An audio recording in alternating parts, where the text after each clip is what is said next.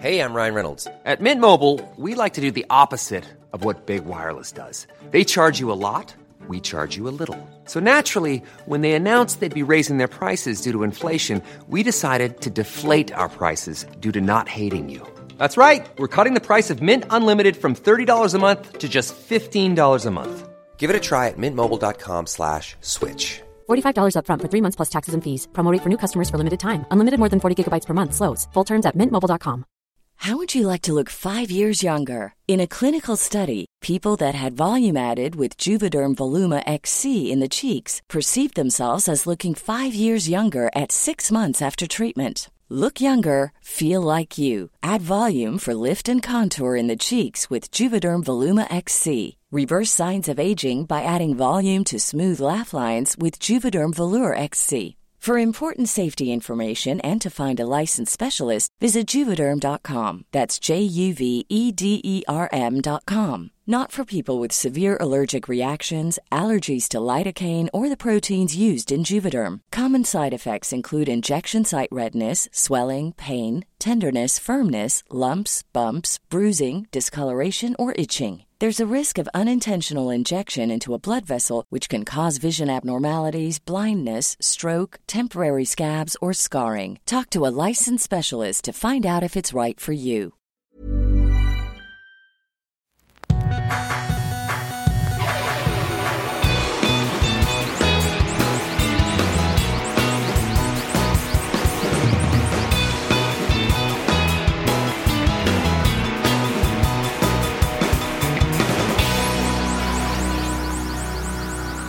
Bienvenidos a Dos Nombres Comunes, episodio 275. Y antes de que empieces tu cátedra sobre la contaminación aquí en, en Monterrey, No tengo ninguna cátedra acá. bueno, eh, prometiste, un, no prometiste, pero no, dijiste. no, no me preparé. Ok, Aquí no, no se toman las cosas en serio. ok. eh, pero bueno, antes, si aún así fueras a luego querer platicar sobre ese tema, quería compartirte una reflexión que me compartieron a mí hace pocos días. Reflexiones. ¿Ya llegamos a eso? Mm, ¿Ya somos ese podcast? Bueno, déjame te lo digo. ¿De qué le sirve al hombre ganarse el mundo entero Si se pierde a sí si mismo. se pierde a sí mismo? Hora ¿Es del ese tipo de cosas? Eh, no, déjame lo digo y luego tú puedes juzgar. Bueno, ándale. Me dice, si los días de la semana fueran las décadas de nuestras vidas, ya estaríamos en viernes. No, yo creo que yo voy en Bueno, un... tú vas en jueves. Yo voy en un jueves. Tú vas en un jueves. Yo sí voy en un viernes. Pero no porque... O sea, eh, estás diciendo que te vas a morir a los 80. No estoy diciendo que yo me voy a morir a los 80, pero no es fuera de lo común morirse no, que te a los a morir, 80. perdón, a los 70. Pues 70, a finales de los 70, 80, digamos. Bueno, sí, 80. No es, no es fuera de lo común. ¿Le estamos tirando a vivir más o con eso tenemos? No sé si yo, a- alguien se me ofrece ahorita el, ¿quieres saber tu fecha? O firmas un, como en un partido de fútbol, de que, oye, de plano, firmo el empate ahorita. Yo no quisiera saber mi fecha de muerte. No, claro que no, nadie quiere eso. eh, pero como que, a ver, si me van a escoger eso de firmar el, el resultado final. Ajá. O sea, firmas un 80 antes de que bien empiece- vivido sin Pero problemas. el problema es cuando haces eso en un partido de fútbol, no puedes tú firmar algo ya empezado. O sea, imagínate que en un partido de vuelta, Ajá. no puedes decir en el partido de vuelta cuando vas ganando cero, firmo el empate. Pues sí, güey, porque con eso pasas. Ah, no, sí, pero no- no y, es- tampoco es de que si vas perdiendo 2 2-0, de que firmo el empate. No, Pues claro. sí, güey. No, te, te pongo el escenario. Estás jugando, está el partido 1-1, te expulsan un jugador y sientes que el otro equipo está más cerca del 2-1 que tú, te Pero es que expulsan es un jugador. mismo, porque estás tú en desventaja, Ajá. entonces no es firmar, o sea, pendejo estarías. El chiste es cuando te tiran el de que lo firmas, es cuando hay como una parte con, contraria a lo que sería el mejor resultado para ti. O sea, cuando tienes que escoger, tienes que poner la balanza a jugar. Eso se cuenta cuando, imagínate, en este último juego de América Monterrey, jornada cuatro o cinco, o sea, no importa mucho, pero Cada punto suma. sí, cada, cada punto suma. Pero no es, un, no es eliminación directa. No. Entonces, si me dicen, firmas el empate en un 0-0 y cuando Monterrey va jugando muy cabrón en, en toda la temporada y se topa con la América, firmas el empate, ahí sí vale, porque es de que, ok, sé que Monterrey le puede ganar a la América, pero también, pues es en el Azteca. Sí, ¿Sabes qué? Si firmo el empate, sí, y vas contento con un punto. ahí es válido. Ajá. Pero cuando dices tú, pues está empatado el juego, están encima de ti, te expulsan a tu defensa central, pues el firmar el empate, pues obviamente es el, el camino a seguir. Sí, claro. Bueno, regresando a la vida. El fútbol es, es- es Es la vida, fútbol es vida. Ok, estamos hablando de fútbol, estamos hablando de la vida. Es lo mismo. lo mismo. Ok. Entonces, la reflexión, si los días de la semana fueran las décadas de nuestras vidas, yo ya estaría en viernes, me queda un fin de semana. El fin de semana pasa muy rápido. Pero el fin de semana es lo mejor a la semana. Sí. Y creo que eso en, la, en, en las vidas, Ajá. o si los días de la semana fueran décadas, está al revés. El fin de semana sería el miércoles y el jueves. Los 20 y los 30 Ajá. el fin de semana. Sí. Bueno, no es una reflexión, quizás es más una analogía que una reflexión. Pues está muy puñatas tu reflexión. Ok. No te creas, no te creas, luego te sientes y, No, no, y no. pasan dos semanas y no me has hablado. ¿Qué pedo? ¿Qué pasó? Sí. Es que esa vez me dijiste que... Bueno, cosas que te hacen sentir viejo, eh, a eso iba realmente, no tanto de la analogía o la reflexión. ¿Quieres saber cosas que me hacen sentir viejo? Que este año, por ejemplo, hace poquito, y no sé si lo compartí contigo. Sí, lo dijiste inclusive el, el viernes en tu, en tu show, lo ah, dijiste. sí, lo dije en mi, en, Sí. mi- en- en mi show. Sí. Que me cayó el 20 la semana pasada. Pues no es un 20, pero como que le puse luz al, al asunto que este año se cumplen 30 años de la muerte de Kurt Cobain. En abril. en abril. Y yo recuerdo perfectamente dónde estaba, qué estaba haciendo cuando me enteré. y, y digo, madre, fue hace 30 años. Sí, 30 años. Eso me hace sentir viejo. Sí. Me hace sentir viejo que se me acerque gente buscando una foto conmigo y en sus comentarios positivos hacia mí o, o- o- o como le llaman en sus porras hacia mi proyecto o expresándome lo gran fan que han sido a través de los años me dicen de que yo soy fan tuyo desde que tenía 11 y ahora tengo 30 Sí. se aprecia o sea, se apre- yo sé que viene de un lugar bonito. Se aprecia Eh, y- la patada en los huevos. no, porque no es una patada en los huevos. Ellos me lo dicen desde su corazón. Es con un el reality corazón en la mano, pero Sí. de que, ay, cabrón, ok, sí, sí, sí, estoy ya, ya estoy viejo y este año cumplo 44. Ujú. No estoy diciendo que ya no me digan eso, porque sé que viene a un buen lugar, Sí. pero me hacen sentir viejo. Que yo nunca he estado peleado con el estar viejo, pero chance y en algún momento donde ya me empieza a ver viejo, porque sé que no me veo de mi edad, chance ya me va a empezar a pegar más. Sí, ojalá y no. Pero yo viajé en esta última semana un poco en el tiempo a través de unas experiencias musicales que vi en la tele o que tuve a través de, de la tele. Me topé con un documental sobre la grabación de USA for Africa. No sé si la viste. Sí lo vi. No sé si es una buena o mala canción. Es una muy buena canción. ¿Se te hace? Sí, es una muy buena canción. Pero no sé qué tanto tiene que ver el contexto. Está, no se te hace muy, muy cursi. Sí, es muy cursi, pero no deja de ser una muy buena canción. O sea, está, está padre el coro. Y lo demás, no sé. Es que todo el contexto de la canción eh, está bien padre. Yo me acuerdo muy bien cuando salió esa canción y lo que me llamó la atención con el documental, ah, porque es el tipo de documental que a mí me gusta mucho, el, el cuando El histórico. histórico, pero también el poder ser el como el- la, la mosca en la pared.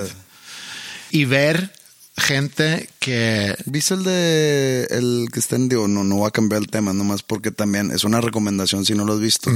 Yo no lo he acabado y lo veo muy esporádicamente, pero el del mundial pasado, el de Captains of the World. Ah, sí. Eso se cuenta que es Sí, lo mismo. sí. Es estar como que ser una mosca en la pared, Sí. en el vestuario, en la vida personal de los jugadores que jugaron el mundial anterior. Recomendado.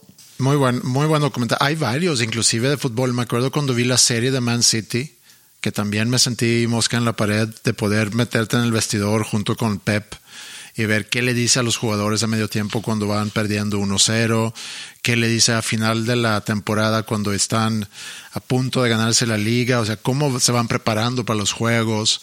Todo ese momentos de cosas que, que a mí me interesan, como puede ser el fútbol, como puede ser la música, ser mosca en la pared, a mí me, me divierte mucho. Y como anexo a, a esto, a lo de We Are the World, yo siempre he dicho que mi primer contacto con la música, con música, digamos, entre comillas, de neta, fue el soundtrack de Grease, ¿no? Y que posteriormente entré al rock por medio de Poison y Bon Jovi, gracias a mi papá, Kiss. Pero me acuerdo perfecto y no sé por qué no cuento esto, chan- chance porque no le di seguimiento, pero mi mamá, me acuerdo que grabó en Betamax, si ubicamos lo que es Betamax. Yo nunca tuve contacto con Betamax que yo me... Me acuerdo que, eran como cassettes, pero más gordos, no más grandes. Más, más chicos que los VHS. Ajá, sí, sí, sí. Pero como yo tuve VHS más tarde. Es como VHS, pero otro formato. No, yo nunca tuve eso. Muy similar. Pero entonces, mi mamá me grabó, no sé de qué canal, o no sé si me lo grabó a mí o lo grabó para ella, el video de We Are the World y el video de Thriller de Michael sí, Jackson. Sí. No sé si qué tan contemporáneos sean, creo que es Sí. el mismo año. Mm, eh, no, thrillers antes. Ok, y yo me acuerdo que yo veía los dos videos, que los ponía mi mamá y los veía. Y a mí me gustaba el de Thriller por, por lo de que se transforma en hombre lobo y los zombies bailando, y me daba miedo. Y el de We Are the World era el que, Pues tú tenías, si lo viví, si lo viví. no, pues ponle tú que no fue el año que salió. Ok, pero tenías siete años a lo tenía mejor. siete años. Sí. Pero no me, no, no, como que no me, no me llamó la atención tanto la música de Michael Jackson, era más el video. Ajá. Y pues the World, que pues, también es de Michael Jackson, junto con Lionel Richie y muchos otros artistas prestando su voz, como que me recuerda cosas escuchar la canción, pero no es así como que digo de que, ah, qué buena canción. No, a mí a- esa canción pegó cuando, cuando yo ya estaba en secundaria, ¿será? Primaria todavía, quinto quizá. O sea, yo ya estaba escuchando música y esa canción pues pegó Sí, yo muy todavía no fuerte. llegaba a mi fase de escuchar música todo el día, todos los días. Ajá. Y también lo místico en aquel entonces que pues no te enterabas de nada. Por eso me llamó mucho la atención el documental, porque de repente salía una canción, ya había salido el que, que hicieron en, en Inglaterra, dirigido por Bob Geldof.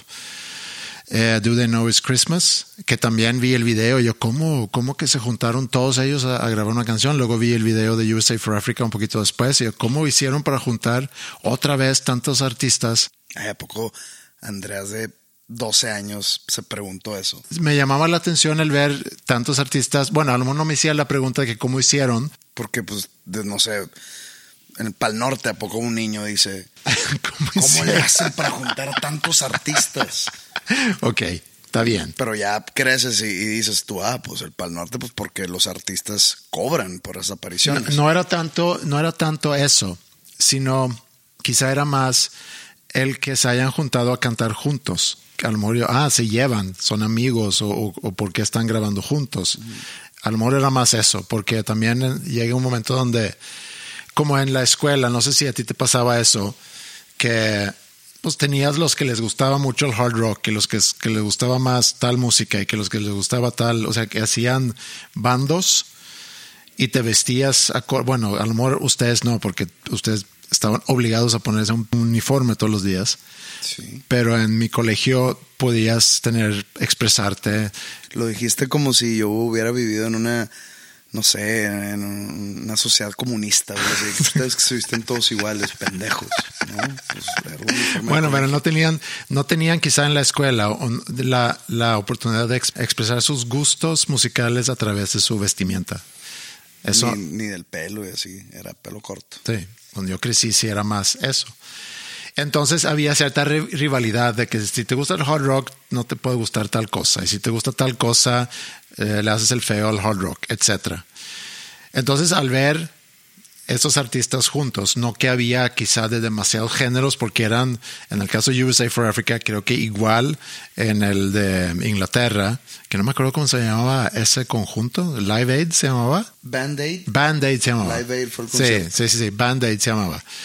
Y eh, USA for Africa. Entonces, no, era que juntaban de, de diferentes géneros, sino que agarraban los artistas más populares en el momento, pues estrellas mundiales. Entonces, al ver ahorita ese documental y, y también el, el proceso para juntarlos, porque todo ese mensaje llega de, un mensaje, toda esa idea llega de Harry Belafonte, un artista afroamericano de anteaños, se puede decir. Que acaba de morir, ¿no? Pues es de la canción de Beetlejuice. Ajá. Se acaba de morir el año pasado, de hecho, porque ahorita en los Grammys vi que le hacían un tributo. Él le dice a Quincy Jones que deben de hacer eso. Quincy Jones en aquel entonces era el, el productor estrella. Acaba de producir el álbum Thriller, Michael Jackson, que arrasó en los Grammys, hablando de los Grammys. Entonces Quincy Jones habla con Lionel Richie y con Michael Jackson y dicen, júntense con Stevie Wonder y compongan una rola para este proyecto. Pero ahí no hay mails, no hay internet, no hay WhatsApp, no hay celulares, no hay... Entonces, para empezar, para encontrar a Stevie Wonder resultó ser un, un problema. Entonces, nunca se juntan con Stevie Wonder para componer. teléfono. Nunca. Está sonando en algún lado, pero no sé dónde. y no lo, no lo encontró. Sí. Entonces no encuentran a Stevie Wonder. Llega luego para grabar la canción, pero la componen Lionel Richie y Michael Jackson. Y luego empiezan a llamar a las oficinas o a los managements y a los artistas en algunos casos directamente para ver, oye, ¿te interesa participar en eso? Y ven cuáles son los tops ahorita. Bruce Springsteen está haciendo su gira de, de Born in the USA. Michael Jackson acaba de, ganar, de grabar Thriller.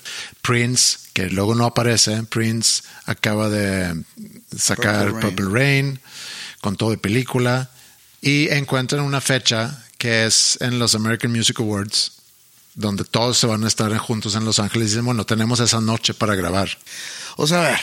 Sí, sí, sí. No, no, no, no, no cuestionar lo que estás contando porque todo eso está en el En el documental. documental. Sí. Pero a ver. Imagínate que yo soy Joseph Woods y que yo en el 80 y ¿qué era? 85, que en el 85, vamos a ponerle ahí. Ajá. Yo era un artista muy exitoso y muy popular en Estados Unidos y tengo 23 años Mm, y se ven los American Music Awards. Y estoy nominado y me han gané tres premios y me, me dicen, oye, vas a venir a, a cantar, a grabar esta madre. Digo, en ese tipo de premios siempre hay afters chingones. Y normalmente lo chido de todos esos premios no es la ceremonia en sí, sino los afters. Ajá. Entonces sería, oye, pero pues me voy a perder el after, ¿verdad? Sí, te vas a perder el after y vas a venir aquí a grabar con unos pinches vatos necios. Pero es un beneficio, ¿eh? Ajá. Sí, sí, no Vas te van a pagar. a- no te van a, a pagar. Etiopía. Mm, Es el niño de 23 años y tiró esa, esa edad porque chance para la gente que, que nació en los 50 cuando tenían 23 años, pues ya tenían de que siete hijos o algo así. Pero bueno, yo lo estoy traduciendo a hoy en día de que Sí. un huerco de 23 años no sabe ni cómo cagar todavía, ¿no? Entonces, yo prefiero irme al after. mm. Sí, no vi, de hecho, en la grabación ningún No estoy diciendo que yo haría eso chavo hoy de 23 años. porque se fueron al after. Sí, se fueron al after. ¿Por qué no le hablaron a... Pues es que quién más está de moda. No sé, pero a los que estaban de moda ahí estaban. Estaba Billy Joel, estaba eso, Bruce puro- Springsteen. Puro, puro viejo. Pues no sé qué tan viejo, qué tan viejo era Bruce Springsteen en el 86. O sea, tenía 35, Sí, a lo mejor. No tan, no tan, tan joven. no tan joven ni tan viejo. pero pues ¿dónde están los veinteañeros? Sí, no había. Michael Jackson, ¿cuántos años tenía ahí? No, Michael Jackson siempre fue muy raro, ¿no? Independientemente de su edad, siempre fue muy raro. No sé, no sé en qué año nació Michael Jackson. Si tengo que adivinar, voy a decir 58. En, esas, en esa fecha, No, no, no, que Ah. nació en el 58. ah, no sé. Pero bueno, entonces, y, y- era puro borracho y puro drogadicto. Mm, ¿Quién se queda despierto todo- toda la noche grabando una canción? ¿O Sí, eso le- no o sale. cómo le hacen? No sale, en no sale en el documental eso, de cómo hacían. Si había truco o no para Pues obviamente mantenerse. había truco. A huevo había truco. A huevísimo hubo truco. Sí. Pero regresando al momento de Fly on the Wall, y algo que me conmovió mucho al, al verlo, y que repetí esa escena varias veces, es cuando le toca a, a Bob Dylan grabar. Y Bob Dylan, sé cerca de nada de Bob Dylan, pero lo poco que sé es que también es como un bicho raro que no es muy, no, me cae como una persona súper social, muy introvertido, muy en su onda. Entonces llega ahí entre puras otras estrellas, porque Bob Dylan también, para, para la gran mayoría que están ahí, él es una de las grandes estrellas. Y cuando le toca grabar su parte, él demuestra todas esas inseguridades ante, ante hacerlo como que no lo quiere hacer porque está con puro cantante de primer nivel y él sabe que Bob Dylan realmente es más lírico. Pero no debería él estar orgulloso del tipo de voz que tiene. Pues tú dime, como artista, si, si te juntan ahorita con puras artistas estrellas, ¿a poco no van a salir inseguridades tuyas? Ahí te va lo que yo pienso que pasaría.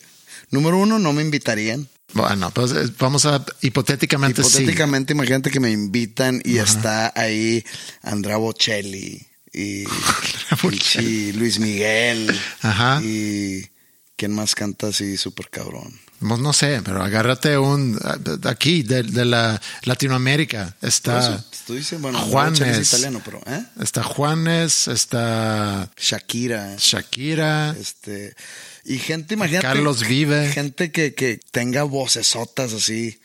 A mí me están invitando, me estarán invitando a pesar de mi tipo de voz. o a lo mejor por tu tipo de voz. No, por eso. O sea, no- saben que yo no voy a llegar a hacer un... ¡Eh! Perdón ahí que se, que se nota rojo ahí, pero fue para dar un punto. Me están buscando sabiendo cómo canto.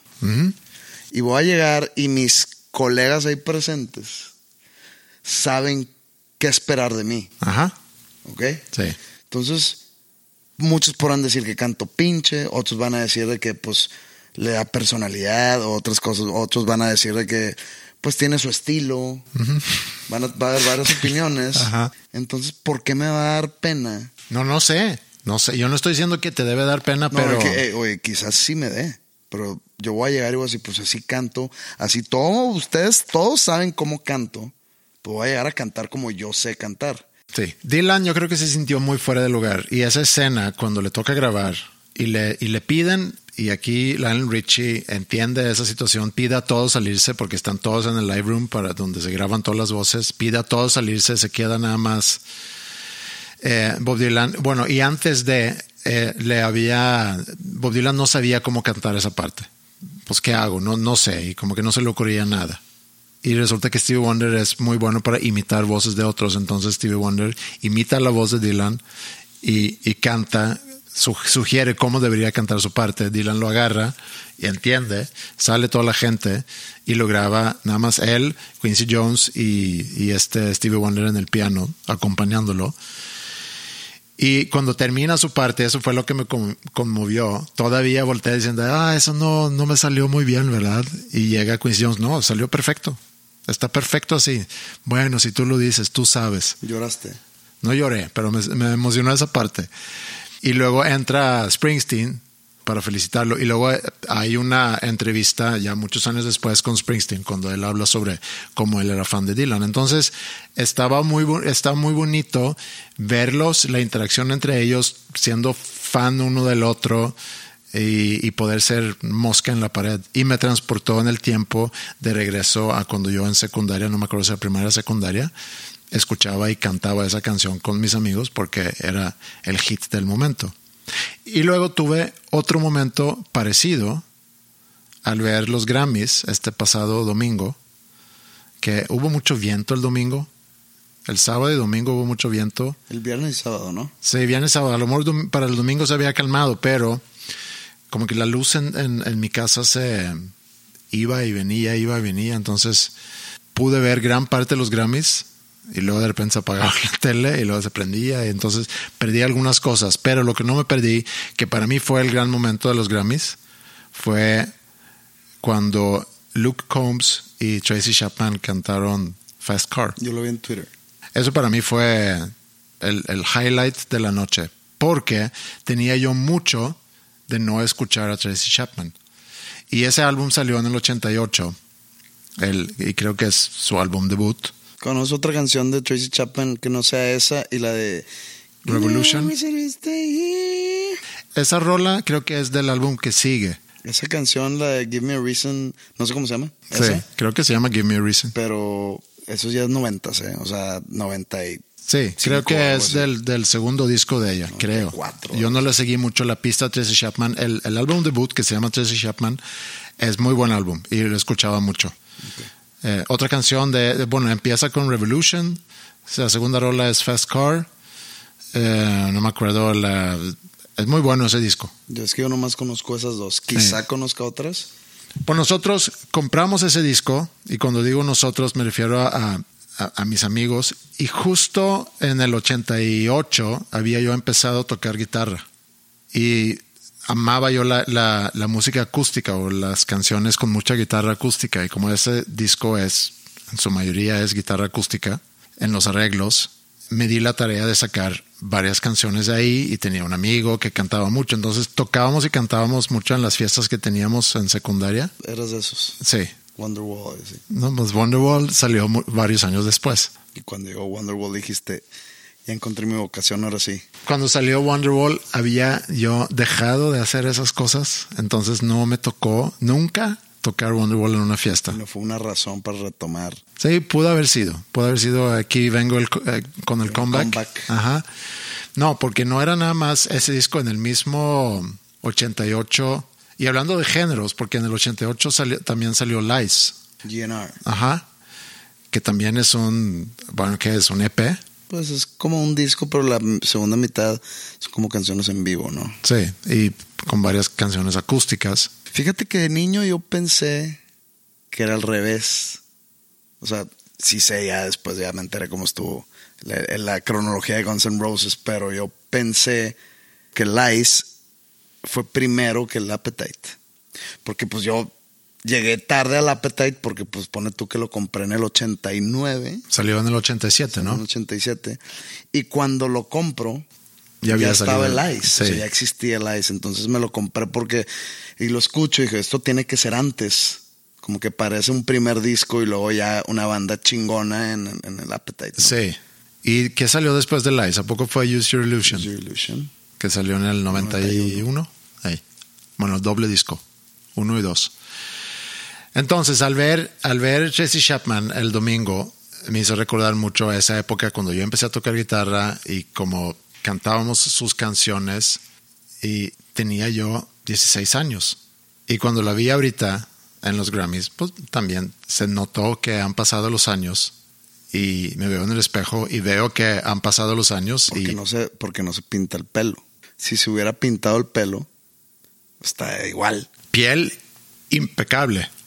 Pues lo que yo vi, nomás se ve eh, la- la- el mismo tipo de, de pelo, pero ya bien largo, como Ajá, que sí. rasta, Ajá, pero canoso. con, con canas. Sí. Si se pinta el pelo negro, Sí. parece Tracy Chapman de los 90. Sí. Y ya, fueron, fueron dos experiencias muy bonitas musicales que me hizo recordar mi juventud y hacerme sentir viejo.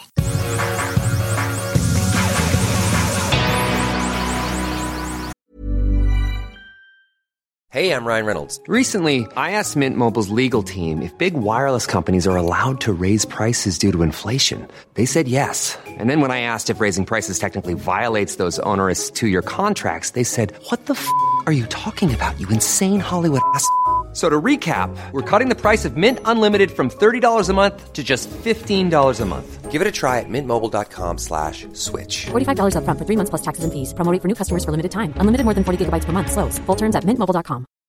If you're looking for plump lips that last, you need to know about Juvederm lip fillers. With Juvederm Volbella XC and Juvederm Ultra XC, your lip look, whether it's subtle or bold, can last up to one full year with optimal treatment and no additional maintenance. Find a licensed specialist and see if it's right for you at juvederm.com today. That's J U V E D E R M.com. Add fullness to lips in adults over 21 with Juvederm Volbella XC or Juvederm Ultra XC. Do not use if you have severe allergies or a history of severe allergic reactions, or if you're allergic to lidocaine or the proteins used in Juvederm. Tell your doctor if you have a history of scarring or taking medicines that decrease the body's immune response or that can prolong bleeding. Common side effects include injection site redness, swelling, pain, tenderness, firmness, lumps, bumps, bruising, discoloration, or itching. As with all fillers, there's a rare risk of unintentional injection into a blood vessel, which can cause vision abnormalities, blindness, stroke, temporary scabs, or scarring.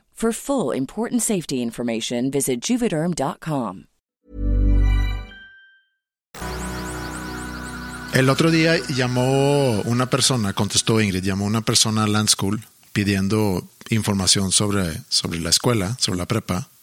Y me lo cuenta después Ingrid, como que está un poco rara la, la señora por el tipo de preguntas que estaba haciendo, contando mucho sobre su hija, experiencias en otras escuelas, etcétera.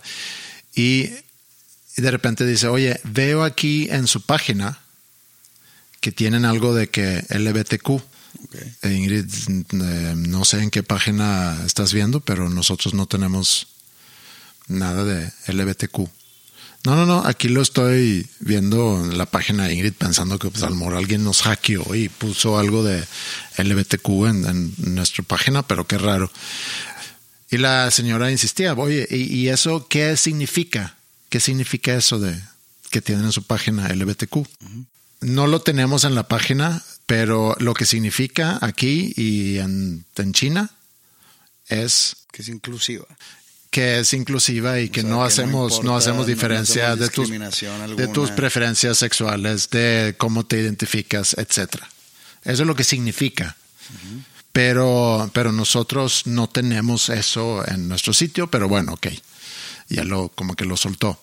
Y dice la señora, bueno, pero por ejemplo, ustedes ustedes ahí en la escuela tienen tienen personas así, o sea, personas eh, homosexuales y dicen pues, pues en, en todos lugares hay eh, sí tenemos quienes a lo mejor no lo dicen, hay quienes son verbales, digo, y con, cuando digas quienes, tampoco estamos hablando de grandes cantidades, porque no somos muchos. Uh -huh. Bueno, pues es que no sé, porque luego a mi hija le tocó en, en otro, en otro colegio y, y, pues no sé en qué, en qué ideas se van a meter. Entonces, como que ya terminó la llamada, pero Ingrid se molestó mucho porque qué rara señora y qué preguntas tan tontas. Y me hizo pensar sobre esos avisos. No lo tenemos nosotros, pero hablando de, la, de las escuelas y la educación, y ahorita que mencionaste la inclusión, que hay escuelas que anuncian, por ejemplo, que nosotros somos inclusivos. Uh -huh. Y yo me pregunto, bueno, ¿y eso qué significa? ¿Qué significa ser inclusivo? O sea, para ti, ¿qué, qué significa cuando tú escuchas que, es que, que es algún que, lugar dice que somos inclusivos? Es que ahí te va un, yo tuve una conversación. Iba, íbamos pasando por un bar en otro país y el bar era un bar al aire libre y el bar tenía bandera del arco iris. Y yo teniendo amigos gays, Mm -hmm. yo pregunté, le, le, hago una pregunta a, a un amigo ahí ¿qué representa o qué causa en ti que en ciertos bares haya esa bandera? ¿Te molesta o dices tú, ah, con madre, vamos? Y me dice, me molesta. Uh -huh. Sí. Porque, es, o sea, están prediciendo, no prediciendo de, de, de, de, decir el futuro, sino, o están suponiendo que nosotros vamos, que nosotros ellos, la comunidad gay o Ajá. la gente homosexual o como la, o la gente que la comunidad LGTBQ va a decir, ah, con madre, aquí estamos a salvo. Cuando el mundo debería estar a salvo, cuando no debería haber pedo. Sí. Es como si yo estoy en otro país y paso por un bar y hay una bandera en México diciendo, no hay pedo aquí con los mexicanos, sí. tú sí puedes entrar. Sí. ¿Te cuenta que, que, causa ese, ese sentimiento sí. de, de discriminación por un lugar que supuestamente está siendo incluyente. Y yo dije, exactamente pensaba eso. Sí, yo, yo pienso exactamente igual. O sea, el poner tú una nota, y quizás estemos mal, ¿eh? pero poner una nota de que aquí somos inclusivos y aceptamos eh, todo tipo de, de preferencia sexual y religión y raza y como que estás, o sea, chances un de que puta güey, me tienes que recordar que somos aún una comunidad incómoda para ciertas personas. Sí, pudiéramos agarrarlo por ese lado y decir, o que alguien nos diga, sí, justo por lo que, por lo que tú acabas de decir, que porque el mundo todavía rechaza. Sí, o sea, el deber ser ese que, güey, tú puedes entrar aquí a tomarte una cerveza y nos vale madre que hagas con tu vida. Sí. Nos importa tu negocio, o sea, tu dinero y tú te puedes entrar aquí, no, no hay pedo. Igual en las escuelas, tú puedes entrar aquí sin pedos. Sí, digo, en la escuela es un poquito más Delicado. Porque pues es complejo y no estoy hablando de LBTQ. Y, y no porque sean Eh, Eso ni siquiera lo estoy considerando, sino cuando tú dices somos un lugar inclusivo y si estamos hablando de un ambiente educativo, yo creo que se refiere a personas con dificultades de aprendizaje, con, con alguna discapacidad física, etcétera. Entonces, eh, eh, cuando dices somos inclusivos, Pero tú estás hablando del LGTBQ. bueno, estoy hablando de la inclusión en, en general, pero creo que hay diferentes tipos de inclusiones. Eso lo que te dijo tu amigo, a mí me hace mucho sentido, porque eso es mi opinión también, tanto sobre eso como en las escuelas, cuando la escuela dice somos inclusivos, a mí no me, no digas lo que eres, porque de alguna forma estás diciendo lo que no eres. Entonces, el, el ser inclusivo no lo eres completamente porque también te vas a, a- ¿cómo se llama? Tengo el derecho de no admisión, ¿cómo se llama eso? Se Me reservo el derecho de no admisión. Porque si tú tienes el derecho de expulsar a alguien, sea por lo que sea, no vas a expulsar a alguien por estar sentado en una silla de ruedas, no es motivo de expulsar a alguien. Pero a lo mejor por conducta, por a lo mejor por, por no poder con la escuela, por cosas de actitud, lo que sea, tienes el derecho de, o inclusive pones un examen de admisión y el que no pasa el examen de admisión, entonces no puede entrar. No eres inclusivo. Entonces, creo que se ha mal usado mucho ese, ese concepto de la, de la inclusión y justo eso pensé cuando, cuando esa señora dijo que había visto, aunque no, no lo Pero tenemos, esa señora le está sacando la vuelta, ¿no? A cualquier escuela incluyente. a lo mejor no quiere que sus hijos o que su hija en este caso esté en un ambiente donde y pobrecita porque le va- entonces no hay escuela a donde pueda ir Es como el privarle a los jóvenes o a los niños o a los adolescentes de saber cómo está el mundo hoy en día. Por ejemplo, esa señora de que no quiero que mi hija tenga, esté en un ambiente donde hay personas de todo tipo. sí Esto también es nivel rumor, es como lo, del, lo, lo de los niños gato. ajá sí los Pero yo, yo, furries yo he escuchado que hay escuelas donde tienen, no sé, torneos de fútbol o torneos deportivos donde no hay un perdedor, ajá donde ningún equipo pierde. sí Y eh, que, ¿cómo? No, pues sí, este, jugamos fútbol y Sí. pues no perdimos y no ganamos. Nada más se jugó. Pero ¿quién metió más goles? Ninguno. No Jugamos. contamos, no Y- contamos. Y, pues, o sea, quien mete más goles gana. No, no, no. Nadie ganó. Y lo hacen para proteger sí a los niños de la desilusión y el dolor de perder un partido. Entonces, ¿tú qué manera es esa de educar a un bambino cuando va a salir a la vida real? Y Sí. va a perder una y otra vez porque esa es la vida real. El mundo, Sí. el, el mundo es cruel, el mundo te come. pero a lo mejor la vida real está mal No. a lo mejor ese es un intento de cambiar a que no sea tan competitivo todo Es que estoy no es de poniéndome al otro lado Es que eh, eh, está la figura casi extinta o quizá ya muerta de la meritocracia, ¿no? Sí, sí sabemos que es la meritocracia. sí ¿no? que el mejor El mejor es el que recibe Sí. lo- las oportunidades mejores, ¿no? hombre mujer gay straight blanco Blanco, negro verde, amarillo, sí. Rojo. por méritos obtienes ¿Quién es el mejor contador público? Yo. Y un güey de X país Ajá. que es pansexual y que se identifica como un helicóptero. Tú.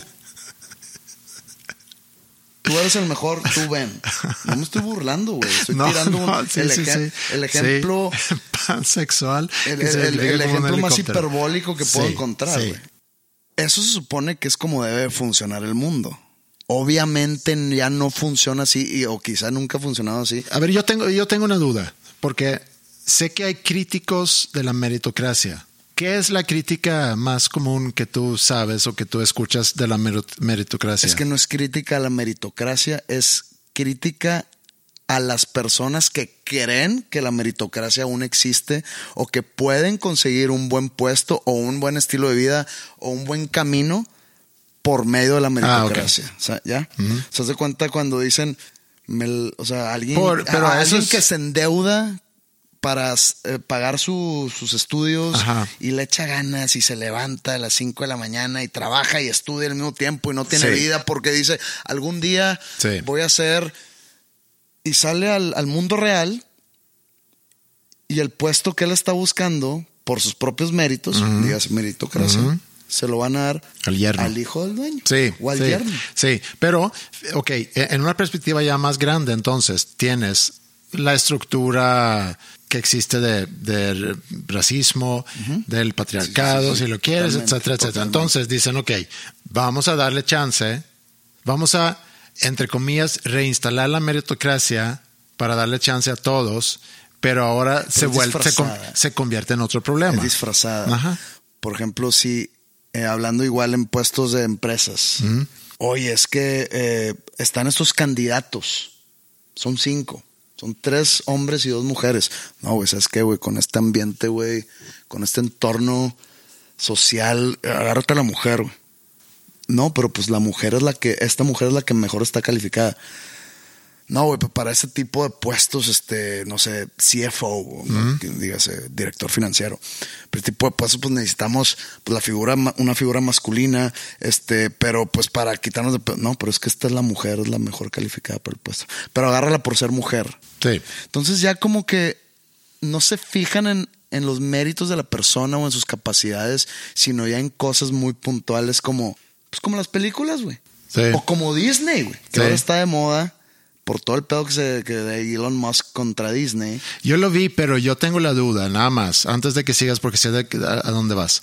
Yo nada más tengo la duda porque Elon Musk está en un conflicto muy grande ahorita con, con Disney, porque Disney retiró todo el patrocinio, anuncios, a X. Entonces, Twitter, vamos a decirle Twitter. ¿podemos decirle Twitter? Sí, sí. es que decir X, Sí. luego me limita a mí cuando digo que algo está X o que Ok. esté meh. Entonces, Twitter. The platform formerly known as Twitter. y, y él está muy ahorita verbal en contra de Disney y diciendo cosas a Bob Iger, que es el CEO de, o el director general de Disney, criticando sus películas, etcétera, etcétera, diciendo que ya pronto va a desaparecer la empresa. Y él posteó lo que tú vas a contar. O sea, Elon Musk fue quien posteó eso. Por eso nada más Está muy ojón. Está medio. Está medio ojón, Pero a, la vez, pero a la vez no. me filtraron las políticas de, de, ¿cómo se llama? De inclusión. inclusión en Disney. Sí. Y aquí están. Y, bueno, para los que no saben, Disney tiene varios tipos de, digamos, de empleados. Aquí lo tengo. Lo puedo decir las categorías. Sí, son, son Esto es el estándares, ¿no? Les ponen. ajá, eh, estándares de inclusión. Habla sobre eh, on-screen representation, o sea, eh, lo que Los se ve en la- actores, lo- los, los actores, actores. de las películas o de. O de los, las series, Sí, etcétera. y luego el liderazgo creativo y luego below the line. eh, no sé. Es que el liderazgo creativo va a ser el director, el Ajá. productor, etcétera. Sí. Below the line va a ser el director de fotografía, Ah, ok. este, el staff, los, los Sí. gaffers, etcétera. Y, y luego industry access and career development. Son los, los, los internos, los, los que están ahí como que haciendo Empleados. prácticas. Sí, Pero que en cada uno tiene que cumplir una cuota sí. De los grupos marginados, ¿se les dice ahí? ¿O cómo los Sí, ponen en sí, inglés? sí, sí. Es que tiene una palabra en inglés. Sí, tiene una no palabra, la estoy es. buscando aquí. Underrepresented groups. Underrepresented. Sí, marginados lo llevé a un lugar muy No, pero muy grupos no, No rep- representados, o me- subrepresentados, infrarrepresentados. infrarrepresentados. Va- vamos a leer Otra vez, yo no sé si esto es cierto o si es algo que inventó Elon Musk. nada más para darle un chingazo a, a Disney. Pero, como dices, es ojón, pero a la vez, por lo que hemos visto en películas Disney, lo hemos platicado aquí numerosas veces, eh, hay cosas que a lo mejor pueden llegar a hacer sentido. Y Disney hablando de Star Wars, hablando de las películas de La Sirenita, de Peter Pan, que son los, los Sí. Dice que los personajes, 50% o más de personajes recurrentes en, en una serie, en una película, tienen que venir de, ¿cómo decíamos? De esos grupos, grupos infra- infrarrepresentados. ri- infrarrepresentados. Ahora, no, no define cuáles son esos grupos, pero vamos a suponer que son las minorías Ajá. que las minorías de raza en Estados Unidos creo que ya no son minorías. Mm. Dígase latinos, afroamericanos, asiáticos. Pero, no, Etcétera. pero no están hablando Y de... también están, y, y yo creo que también no, es de raza, Ajá. de preferencia sexual. Sí. Discapacidades debe de haber. Discapacidad Sí, también, viene, viene más abajo, viene. Ahorita podemos ver quiénes pertenecen a esos grupos. Eh, y, y- y así van, ¿no? De que secondary characters o personajes, ¿cómo se llaman esos? Secundarios. Ahí no hay un porcentaje, sino hay una inclusión significativa de, de esos grupos infra. Para ser significativo algo tiene que ser más de la mitad, ¿no? mm, meaningful, dice meaning- meaningful inclusion. Meaningful, pues es que es muy subjetivo. Sí, A veces el sí. 20% dicen, eso that's not meaningful. Ok, pero aquí viene también premisa de la serie. Premisa de la serie, meaningful integration, o sea, una, una integración Considerable. considerable de grupos infrarrepresentados en, el, en la narrativa general de la serie, En la premisa. en la premisa y en la narrativa de la... Sí. Y, y así van, ¿no? De productores, de los directores, de los casting directors, de los escritores, etcétera, etcétera, etcétera. Y luego, mero abajo de esto, que lo pueden buscar si se van a Twitter o a la plataforma antes conocido como Twitter, pueden buscar a Elon Musk y pueden ahí ver ese, ese tweet. Dice, y lo voy a traducir de inglés a español, cualquier persona involucrada en decisiones de contratación no puede, o sea, es prohibido, preguntarle a algún candidato o talento sobre cómo se perciben, sí, sobre su percepción de raza, religión, color, preferencia sexual, género, identidad de género, estatus de, militar o de veterano, edad, eh, discapacidad o algún otro legalmente protegido categoría. Y entonces tú, si tú me entrevistas a mí y tú sabes que tú tienes que cumplir con cierta cuota para, haz de cuenta que tú me vas a contratar como actor secundario para una serie. Tú sabes que tienes que cumplir con una cuota. Y me ves y dices, "Mm, pues no sé, o sea, en- él entra como en esos grupos infravalorados, pues si es homosexual, a lo mejor sí, pero tampoco le puedo preguntar, entonces tú tienes que adivinar. Es un shitstorm por, por donde lo veas. O sea, no, no sé cómo, cómo lo pueden... Y esto, todo esto se puede resumir que Disney lo hace para protegerse el culo.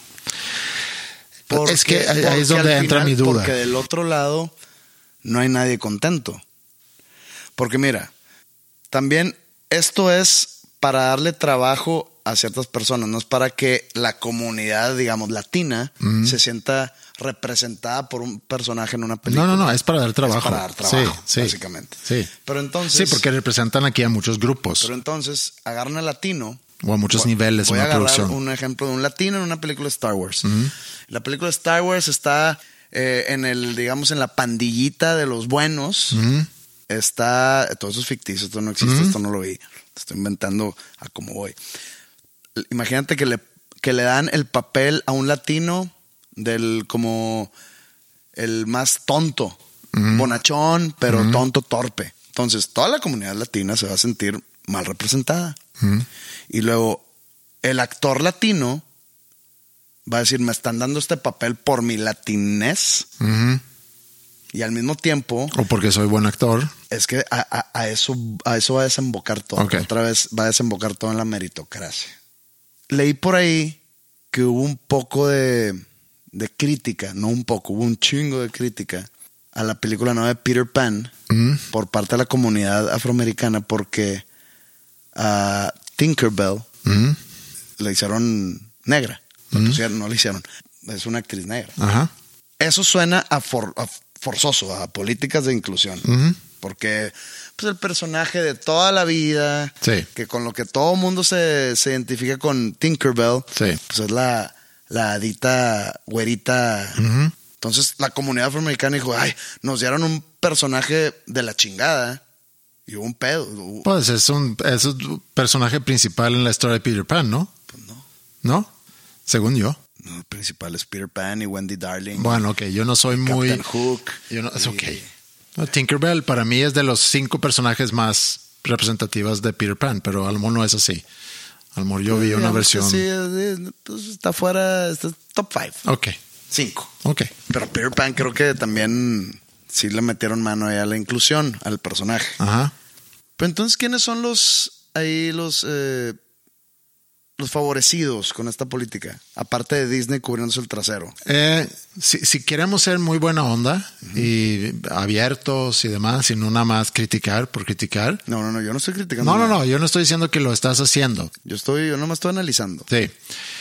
Podríamos decir, bueno, pues es quizá una buena política para darle oportunidad a esos grupos que no han tenido eh, representación, así como se llaman, infrarrepresentadas, que no han tenido representación ¿Hablas y como que bueno, comunidad o hablas como actores?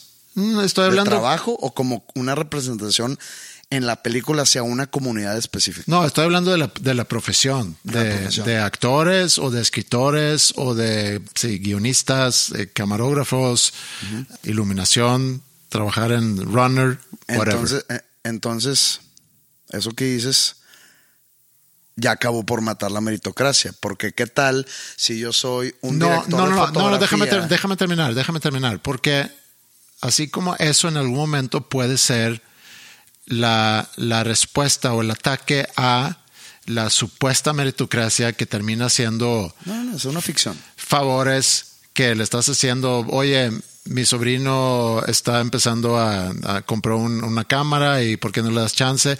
Y sabemos que el mundo así se mueve. Sabemos que el mundo, entre más conectes tienes, más facilidades vas a tener, más puertas se te van a abrir. Es, es un hecho. Pero eso, eh, eso es como algo por debajo de la mesa. Pues, sí. Esto ya no es por debajo de la No, mesa. y eso de, de, de vivir entre favores y que quién conoce a quién y así se van a- se te van abriendo las puertas, etcétera, que yo creo que es la historia. Y si aquí nos detenemos nada más en el entretenimiento, creo que mucho es así. Hollywood es digo, han, han salido, Harvey Weinstein es un buen ejemplo de alguien que se aprovechó de su situación para y pedirle favores sexuales en este caso para darle chance a actrices. Entonces, sabemos que ese mundo existe y al mono no es por meritocracia en aquel entonces o en aquel momento, sino porque quien ¿Quién soltó? con Harvey Weinstein en este caso. Eso está muy mal y esto tampoco está bien. Entonces, dos males no hace un bien. ¿Quién es el actor que más gana en Hollywood, según tú? O sea, que, que- que sepas. Oh, estoy muy... ¿No es The Rock? A lo mejor sí es The Rock. Puede ser. ¿Y es un gran actor? No es mal actor, es un gran actor. Si, si tenemos la categoría de los blockbusters, Yo, yo decía, el vato tiene el poder de jalar mucha gente. sí, Ah, eh, sí. Comercialmente es un exitazo. No sé si eso no es sinónimo con ser un buen actor. No, no, no, pero es que ahí ya me estoy haciendo el abogado del diablo. O sea, ahí yo soy pro The Rock y no porque me caiga bien. De hecho, me vale madre The Rock. Él es un ex luchador. A mí me que- cae muy bien. Que sí, ¿te cae muy bien? Sí, ¿Lo conoces? Pues llévalo un día a tu casa. Sí. Cotorreamos. Ok. Que me pase su, su, su rutina. su rutina. Ajá. Oye, pues no es un buen, no es un mal actor. Porque pues yo he visto un par de películas de él. Sí. Y dices tú. Cumple la función cumple en la las función, películas, sí, en tipo de películas. función, está mamado. Mm. No es Dustin Hoffman. Supongo que es atractivo a la mujer. Supongo que es este, aspiracional para el vato. Sí. Pues una, eh, es, es- es una cuestión muy lógica. Vamos a contratar a The Rock y vamos a darle la feria que quiera Sí. porque nos va a llenar las salas de cine todo el verano. Sí. Entonces ahí, ¿qué onda con la meritocracia? ¿Por qué no está, dime un actor mamado? Jason Ma- Momoa se llama, ¿no? No Momoa. sé quién es él. Jason Momoa, el que hizo Aquaman. Ah, el de Game of Thrones. Ajá. Ok. No sé si, supongo que, vamos a suponer que es un actor, digo, quizás sí lo sea, pero Digo, si, es, si es el personaje principal en. Aquaman, sí. Pero sí, no, es, no creo que le vaya mal.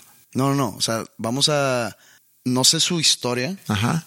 pero vamos a, a- a pensar que es un actor entrenado de toda la vida y que él siempre quiso ser actor, Sí. que él no salió de otro, digamos, de otra disciplina como The Rock salió de, de la lucha libre. O Schwarzenegger. Schwarzenegger salió de... también, de, ser Mr. Olympus. Sí, de- del bodybuilding. Ajá. Es que no quiero encontrar similares, sino un actor de Hollywood tipo Brad Pitt, que Brad Pitt ha estado mamado. Ok. ¿Por qué no Brad Pitt hizo esos personajes? Quizá porque no los quiera, pero imagínate sí. que si los quiera. Pues no es el perfil para hacer la de Baywatch, ¿no? Chance Brad Pitt dice, no es mi tipo de película, yo voy por algo más serio. Ajá. ¿Sabes qué? Los, los motociclistas y los traileros y los oficinistas y los la fuerza laboral quieren ver a The Rock ahí. Por eso contratamos a The Rock. Entonces, eso es como un punto menos a la meritocracia. Pero hay un mérito ahí, real. Eh, bueno, aquí estás hablando del, del perfil que se está buscando un- para una un mérito, o sea, para todo el- una película y él cumple con ese perfil y entonces Y aparte es como hawaiano. Sí, además, O sea, entonces están- están- automáticamente están- está representando una minoría. están palomeando allá muchas checkboxes en el mismo tiempo. Pero regresando al, al- todo ese tema de la inclusión, el, yo, yo puedo inclusive respetar más, pero llegar a un lugar donde dice no pets allowed, por ejemplo. Aquí gusta no, eso? Aquí no permitimos que entren los perros. O sea, prefiero eso a que, a que diga pet friendly. ¿Por qué? Como dijiste tú hace rato, yo prefiero vivir en un mundo donde, donde todo se puede hasta que me digan que no. Y que no estés gritando, aquí se puede, aquí se puede. Como la bandera del arco iris que viste en el bar. a ver, a ver, espérate. ¿Tú preferirías, por ejemplo, en los 60s, que era que no negros, Mexicans. no mexicanos? Ajá. ¿Eso prefieres? No, no estoy diciendo que prefiero eso. Estás hablando de perros, yo sé. Sí, no prefiero para nada eso, pero se me hace que la respuesta tampoco es el gritar al mundo el lo que, que, yo sí. esté en un restaurante, eso es hipotético también, el que yo esté en un restaurante y que no quisiera perros a mi alrededor me hace malo, No, creo que es válido. me hace un odiador de No, no, perros. no, no. Es válido que no quieres tú comer donde haya animales. Es normal. Inclusive que quieras comer en un lugar donde no haya niños. También. Es normal. Y por eso escoges tú ciertos lugares donde, donde yo sé que aquí no van niños chiquitos. Yo sé que aquí no dejan entrar a, a Ha habido- perros. Ha habido casos de, porque no sé por qué siempre me imagino que, que es una señora, por este personaje Karen. Ajá. Ha habido casos en que una Karen se presenta en un restaurante de alta gama con un perro y hace un pedo porque no lo Seguramente, dejaron entrar. seguramente. No lo he visto yo, pero seguramente, no lo dudo. Eh, eh, eh, sí, todo ese tema de la inclusión es muy, es muy complicado y lo que yo quise decir hace rato, y no es que yo prefiera que haya señales diciendo aquí no dejamos entrar, pero soy muy escéptico a los que levantan la bandera y dicen aquí aceptamos a todos, cuando en realidad no es así. No puedes aceptar a todos. Y no estoy hablando de preferencias, no estoy hablando de, de raza, sino que en tu ambiente tiene que funcionar. Si estamos hablando de una escuela, tiene que funcionar. Y hay gente que, que al menos en- no funcionan ahí. En una utopía debería ser así, debería ser todos son bienvenidos en todos lados. No hay por qué en un bar o en un restaurante o en una biblioteca o en un X que se anuncie que son bienvenidas las minorías. Sí. No hay un por qué, deberían de estar de, de- Exacto. de todos ser bienvenidos sin necesidad de carteles, ni banderas, ni nada. El problema es que no lo es así. Entonces se crea como que un catch 22 de que como le pregunté a mi amigo, ¿te molestan esas banderas afuera de bares? Sí, sí me molestan, pero al mismo tiempo si no estuvieran, ¿entrarías? Ah, hablando de minorías y hablando de, de tu amigo, sucedió algo que también me dejó muy emocional en tu concierto. Eh, muchas gracias por la invitación, por cierto, y muchas felicidades. Gracias. Eh, gracias, gracias. Gracias a todo el mundo que fue. Estamos hablando de, de la doble presentación, de la doble P, De la doble P. ajá, de la doble La 4, original. doble 4 pronto. Eh, en el pabellón, bueno, pabellón M iba a decir, pero bueno, aquí en Monterrey, pues. Llegamos nosotros, fui con, con Ingrid, con Maya, con Mila, con Flippy, con Bárbara, y estábamos disfrutando tu show. Llega la canción Noche de Baile, y de repente veo muy emocionadas Maya y Mila sobre todo, y también como que Ingrid se tardó un poquito más en agarrar la onda. Y veo que justo enfrente de mí hay un chavo agachado de, de rodilla, o cómo se dice, Hincado hincado de rodilla, dándole anillo a su novio. a su novio. Ajá. Yo no me enteré de esto. ¿No? ¿No? Eh, Veo a Maya y a Mila muy, muy emocionadas. Maya saca el teléfono luego, luego y lo empieza a grabar. Y luego ya después yo le digo al chavo, oye, que mi hija grabó todo por si, por si lo quieres, digo, o, o si quieres que lo borremos o, o qué sé yo, nada más para que no se sintiera invadido el espacio. Pero pensé, seguramente es una bonita memoria para él tenerlo en video y Maya había grabado casi todo. Tanto Maya, Mila e Ingrid estaban llore, llore, llore. Y, y yo también me sentí, o sea, me emocioné mucho, me, me conmovió mucho. Y creo que no hubiera yo reaccionado igual si hubiera sido Una un- pareja una pareja heterosexual. heterosexual.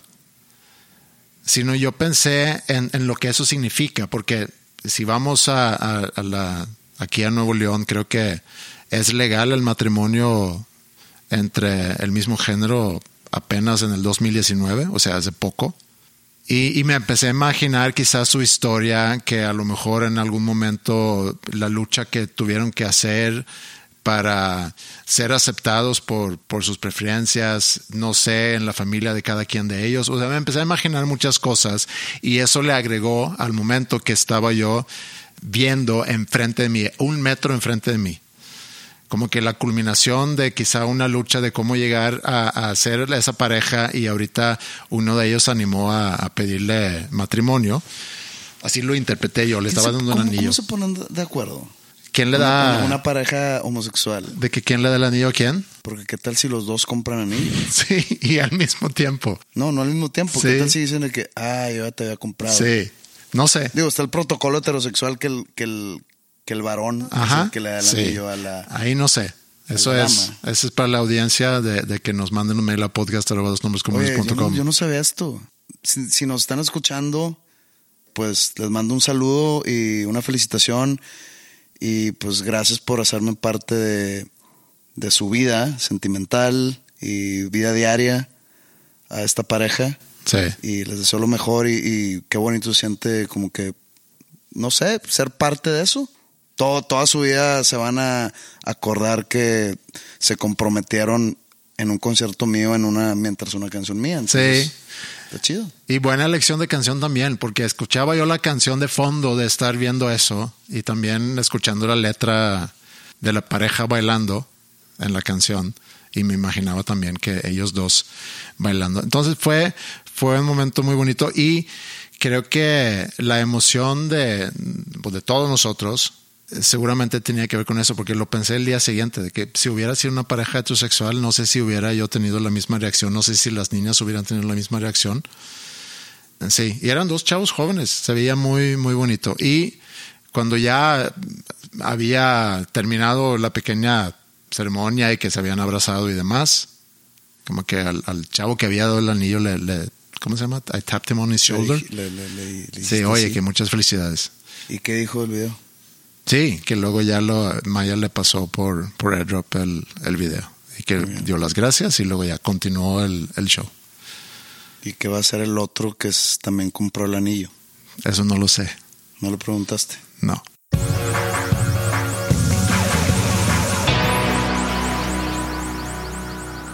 Oye, antes de irnos, porque eh, esa noche en, en tu concierto, creo que le había pasado a Flippy el mismo día, que había ido a un, a un restaurante aquí en, en Monterrey a comer y creo que había ido solo. Creo que estaba haciendo una producción, salió a comer y está sentado comiendo y entra otro chavo y lo ve y lo reconoce, pero lo confunde. Piensa que es con quien había grabado un disco no sé dónde y le dio mucho gusto verlo.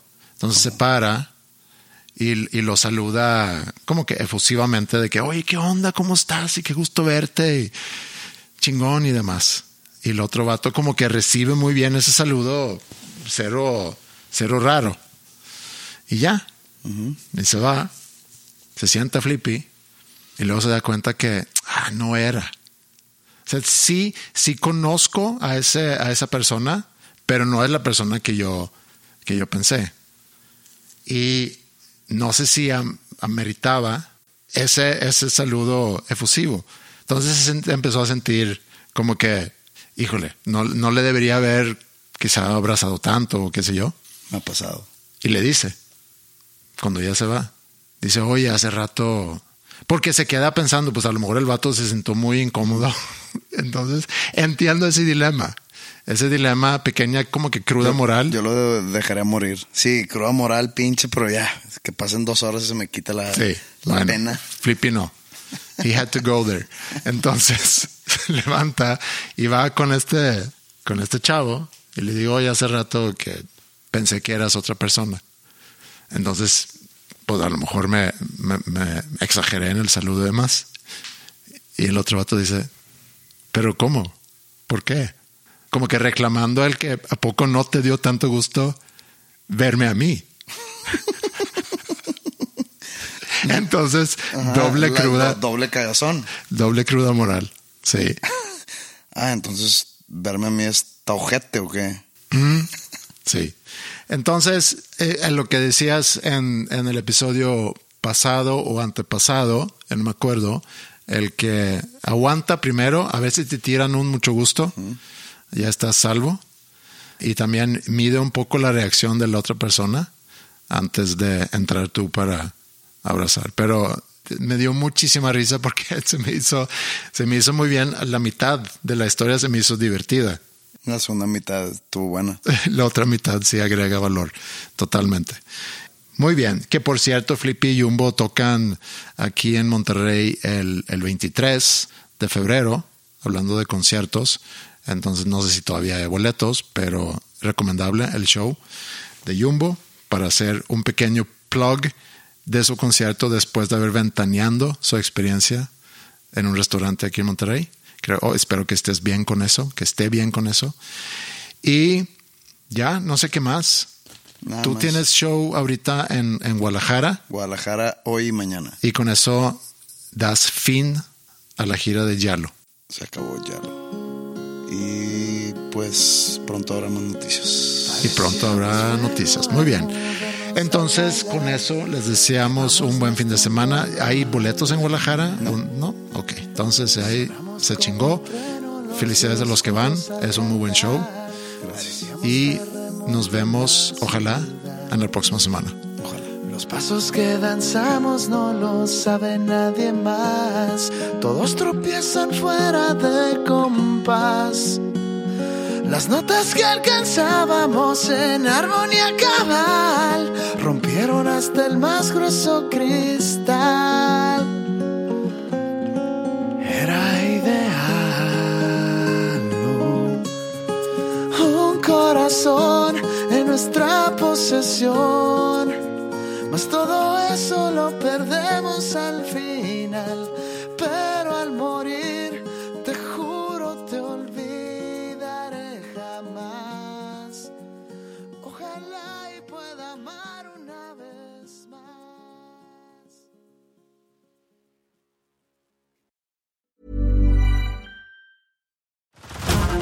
Over to Hulu this March, where our new shows and movies will keep you streaming all month long. Catch the award winning movie Poor Things, starring Emma Stone, Mark Ruffalo, and Willem Dafoe. Check out the new documentary, Freaknik The Wildest Party Never Told, about the iconic Atlanta Street Party. And don't miss FX's Shogun, a reimagining of the epic tale starring Anna Sawai. So, what are you waiting for? Go stream something new on Hulu. If you're looking for plump lips that last, you need to know about Juvederm lip fillers. With Juvederm Volbella XC and Juvederm Ultra XC, your lip look, whether it's subtle or bold, can last up to one full year with optimal treatment and no additional maintenance. Find a licensed specialist and see if it's right for you at juvederm.com today. That's J U V E D E R M.com. Add fullness to lips in adults over 21 with Juvederm Volbella XC or Juvederm Ultra XC. Do not use if you have severe allergies or a history of severe allergic reactions, or if you're allergic to lidocaine or the proteins used in Juvederm. Tell your doctor if you have a history of scarring or taking medicines that decrease the body's immune response or that can prolong bleeding. Common side effects include injection site redness, swelling, pain, tenderness, firmness, lumps, bumps, bruising, discoloration, or itching. As with all fillers, there's a rare risk of unintentional injection into a blood vessel, which can cause vision abnormalities, blindness, stroke, temporary scabs, or scarring. For full important safety information, visit juvederm.com.